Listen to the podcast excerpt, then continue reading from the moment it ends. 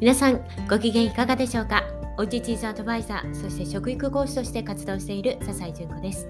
この番組ではお家で気軽に楽しむチーズのお話や食のことまた3人の子育てで経験した不登校や休学そしてそこからの V 字回復また子どもたちそれぞれのチャレンジ兄弟のことや家族との暮らしについてお話ししています。日々の暮らしの中で見つけた小さな幸せを切り取ることで仕事や子育てに日々奮闘されているママたちがちょっと癒されたり幸せの気づきやヒントになれば嬉しいです。はいということで皆さんこんにちは、えー、今日はですね4月の23日です。日曜日皆さんいかがお過ごしになりましたでしょうか？はい、えー、今日はですねあ昨日今日は夫がですねあの代々木公園で行われているレインボープライドですね。あちらのところでブースをね出しておりまして私も遊びに行こうかなと思っていたんですけれどもいろいろですねちょっとバタバタとしておりまして行けなかったんですがすごく盛り上がって楽しいよということでねあのメッセージが、ま届いていてあ行きたかったなって皆さんどうですか？行かれた方いらっしゃるでしょうか？さて、まあ、そんな夫なんですが明日ではい、あの50代に突入ということなんですね。今日49歳最後、まあ、締めくくりをね、そういう大きな、えー、イベントに参加してね、まあ締めまあ、いい感じで締めくくれたかなと思っているんですけれども、さて、その傍らですね、我が家ではみんなひそひそと、ひそひそっていうのかな、はい、あの、密かにお誕生日の準備を進めておりまして、で私は、まあ、昨日今日とねちょっと買い物行きながら、えー、お料理の下ごしらえとかプレゼントどうしようかとか もういろいろねはい、まあ、段取りしているわけなんですね。でそれと同時に、あ、その翌日はね大きなセミナーが控えているのでその準備をしております。で娘とかはバステカード書いたりとか。ね。そして今日はえ息子がですねケーキ作りに励んでいるんです。まあ、ケーキ作りね大好きなんですね。大好きっていうか、まあ、ちっちゃい時から本当にいろいろお菓子作りをしてきて、まあ、粘土遊びの延長みたいな感じですけどねでもそれがだんだん本格的になってきて、まあ、しょっちゅう作ってるわけじゃないですけれども何かここぞという時にねあの作ってくれたりしますまたホワイトデーだったりとか先日も、ダンスのチームのみんなに配るのにっていうのでね手作りでクッキー作ってたりしましたけどまあそんな感じで、まあ、長男はねお菓子作りも結構する方です。はい。ということで、ま、このケーキ作りにも性格が出るなっていうふうなことを思ったので、今日はそんな話をしようかなと思います。で、今月は夫のその誕生日だけではなくて、何かとお祝い事が多いんですね。お誕生日も3人いて、入学式入学が2人いてでそれぞれ、何かと細かいお祝い事とかがあって、ケーキ作ることも多いんですよ。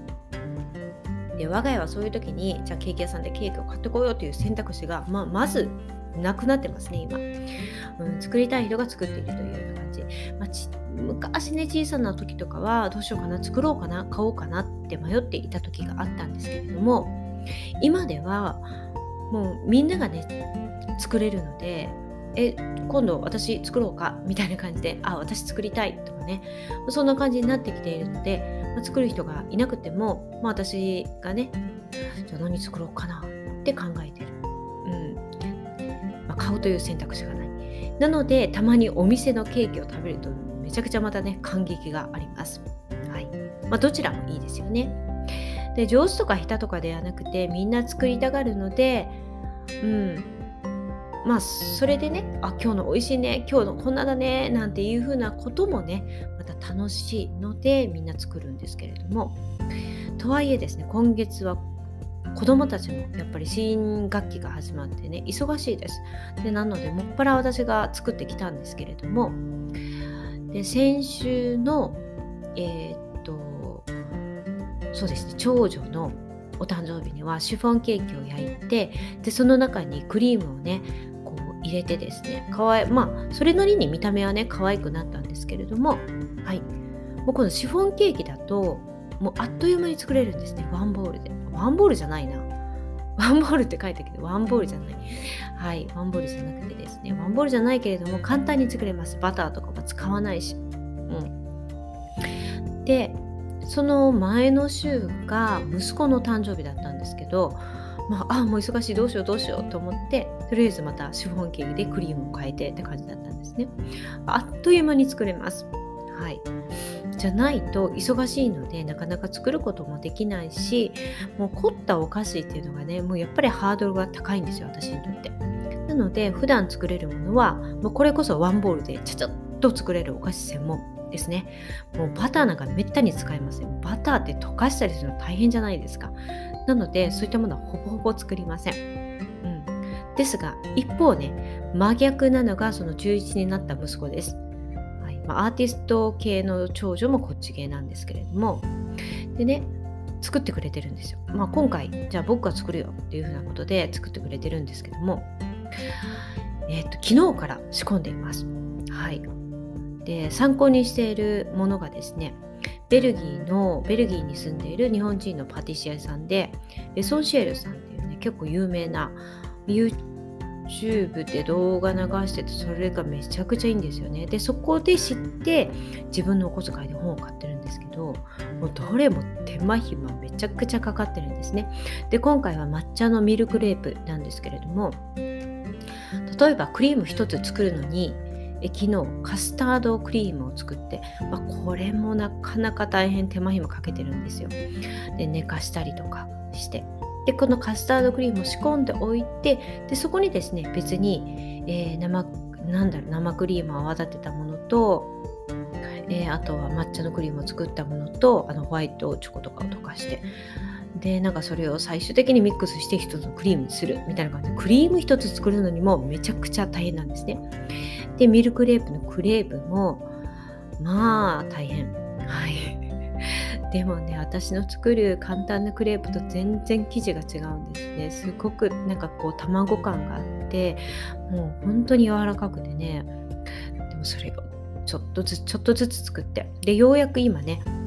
あのミルクレープであの重ねた状態で冷やしてで最後今夜なんですけれども最後のこうデコレーションをねする感じなんですがいやもうすごくないっていう感じなんですよ。でしかも最近はダンスダンスのねコンクールがあったんでもう練習等で超忙しくて今も寝かせている1時間2時間の間はダンスしてるんですね。でそんな中で「いや大丈夫無理してない。みんなやらないからなんかこう仕方がないまあ作ろうかって思って作ってないって思ったんですけどいやもう久しぶりにお菓子作り楽しいってもうめちゃくちゃ気分転換になってると。ダンスばっかりやってたからとでこうやってやっぱり本格的なやつ作ってるとめっちゃケーキ作ってる感があってすっごい楽しいって言うんですね。簡単なのもいいんだけれどもやっぱりこれだよねって言っていていや素晴らしいなって思って聞いてたんですよ。だから大変なんですけどめちゃくちゃ本人は満足感があって楽しんでやってるんですね。いやもう大いに頑張ってとってのねケーキを作ってねってう気分転換してそんでもってお父さん喜ばせてねっていう感じなんですけど私とは本当に真逆でびっくりするぐらいなんですよね。なので、まあ、それぞれ参考にしているそのバイブル本も笑えるぐらいに全く違っています。はい。もう淡々完成してきて、これはね、初めてじゃなくって、去年か一昨年去年かな？初めて作った時も大変だったんですけどめっちゃくちゃ綺麗にできたんですがもう完全に今年は一人でやっております。片付けまで。はい。ということでもう明日どんなケーキになるのか今でもねちょっと楽しみにしております。はい。ということでまあ、ケーキ作り一つでもね性格が出るよねっていうお話をさせていただきました。はいということでまた、えー、お会いしましょう。